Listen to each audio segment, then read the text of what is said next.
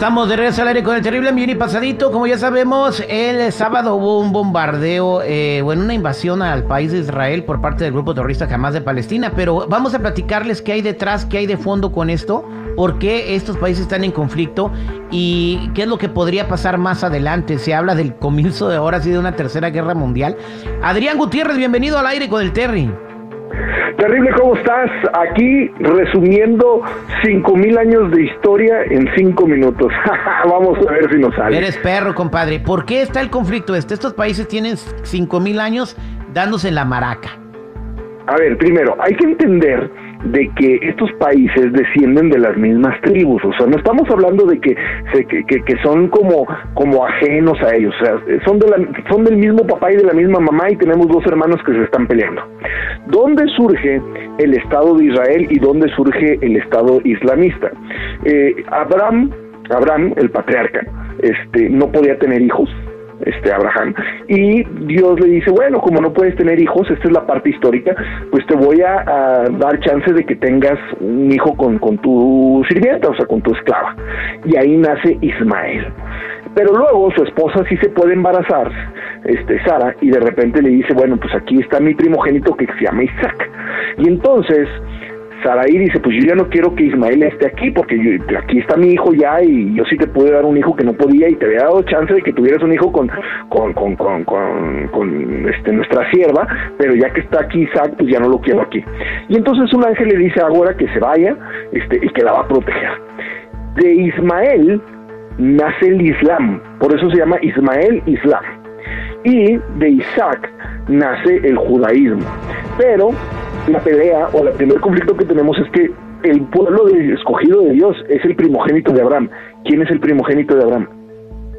Los islamitas dicen nosotros, nosotros, ¿por qué? Porque nosotros somos primero, nosotros somos antes que, que Isaac, pero los, los hebreos dicen, no, nosotros, ¿por qué? Porque Ismael no era hijo legítimo, entonces el, el, hijo legítimo es Isaac. Y ahí empieza la bronca. ¿Te acuerdas de David contra Goliat? Pues bueno, David era hebreo, era judío y Goliat era este filisteo palestino. palestino. Sí, antes era filisteo, ahora es palestino. fíjate, desde ahí brota todo eso, ¿no?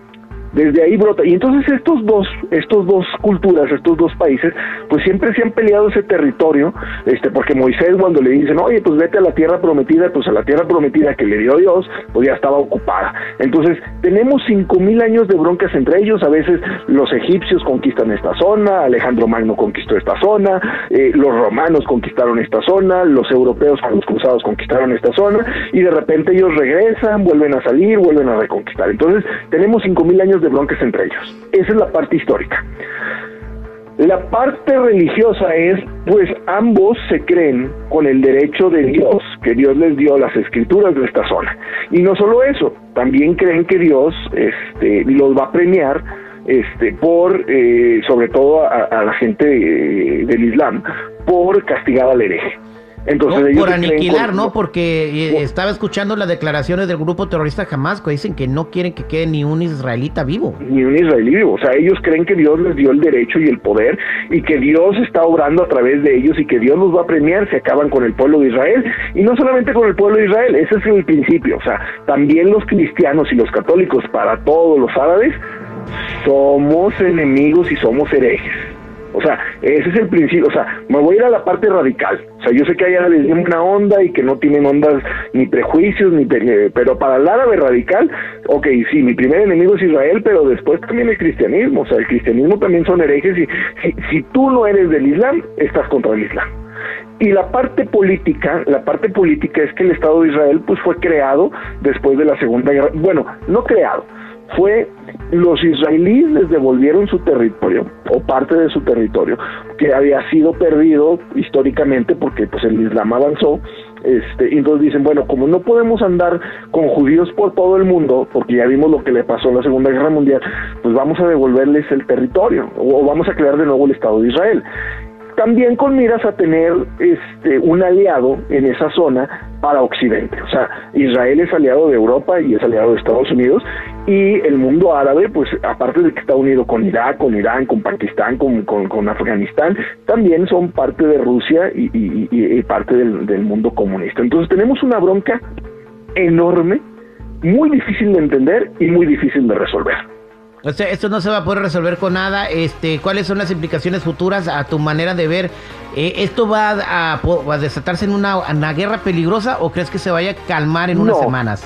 No es la primera vez que Hamas o Hezbollah, que es el lado que está por el lado norte, por el lado del Líbano, atacan a Israel. No es la primera vez. Lo que, lo que pasó ahora es que los agarraron por sorpresa.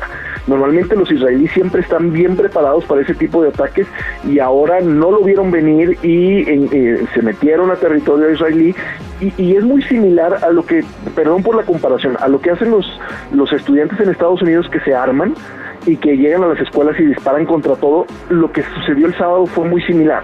Es gente que entró al territorio israelí que no fue detectada y que sacaron sus armas y empezaron a disparar al que encontraran. Exactamente, estaban en una fiesta y hay más de, hasta el momento, más de mil personas muertas y muchos mil personas muertas y, secuestrados, entre ellos tres mexicanos. Exactamente. No son dos, son tres. Y hay muchos mexicanos parados allá que no, pues, no hay vuelos para ningún lado de Israel. Hay cinco mil mexicanos, cinco mil mexicanos que viven en Israel. Válgame Dios. Bueno, muchas gracias, Adrián. Para toda la gente que quiere encontrarte, ¿cómo te siguen? Síganme en mis redes sociales, Instagram Adrián Gutiérrez Ávila, vayan, síganme y yo les regalo ebooks, sobre todo de 100 cosas que todo mexicano debe saber, donde hablo sobre el Islam, la historia del Islam y la historia de Israel, porque eso es algo que tenemos que saber los mexicanos. Instagram Adrián Gutiérrez Ávila y nos vemos a la próxima terrible.